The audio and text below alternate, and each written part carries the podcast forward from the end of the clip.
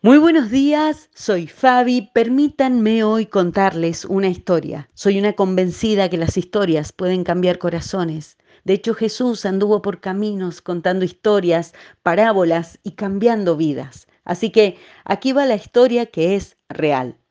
Cierto hombre conducía por un tramo de ruta cada día, pasando frente a un cartel hecho de lata ya medio desgastado por el tiempo que decía, toca bocina si estás feliz.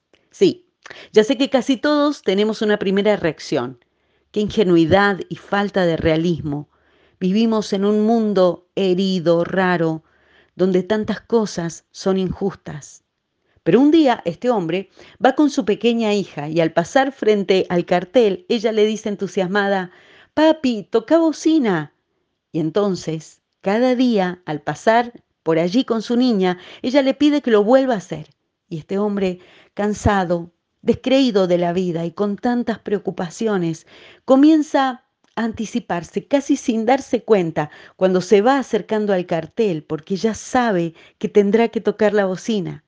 Y él mismo relata, y solo por un momento, no sé cómo, pero me sentí un poco mejor, más feliz que antes, como si tocar la bocina me hiciera más feliz porque veía sonreír a mi niña. Si en una escala del 1 al 10 me sentía en un 2 emocional, tocaba esa bocina y mi corazón se sentía ya un poco mejor. Y descubrió que el acto de tocar esa bocina lo hacía más feliz. Porque es el acto de dar gracias lo que trae alegría a nuestro corazón y no al revés, esperar ser felices para entonces dar gracias. El hombre de la historia se empeña en conocer quién puso ese cartel en la ruta. Sí, es el hombre que vive al otro lado, junto a aquellos árboles, le dijeron. Y cuando llega a esa casa, se encuentra con el autor del cartel, que ante su pregunta le explica por qué lo colocó allí.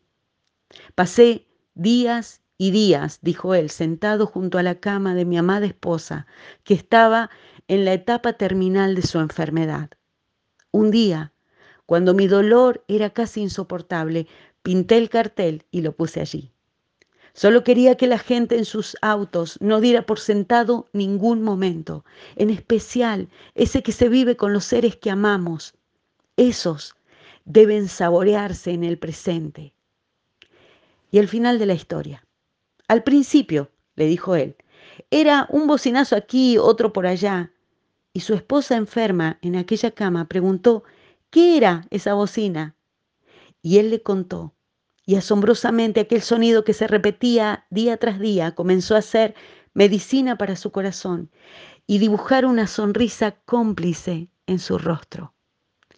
En la noche oscura podemos recibir ese remedio para nuestras almas, que es agradecer por cada rayo de luz, porque es el amor de Dios, porque es su presencia que siempre está con nosotros. Y entonces nuestro corazón va cambiando de dar gracias si estamos felices por, estamos felices porque aprendemos a dar gracias. Den gracias porque el Señor es bueno y su fiel amor perdura para siempre, dice el Salmo 107. Podemos reiniciar nuestro día hoy, comenzar a dar gracias a Dios. Que así sea en el nombre del Señor Jesucristo. Amén. Bendecida semana para todos.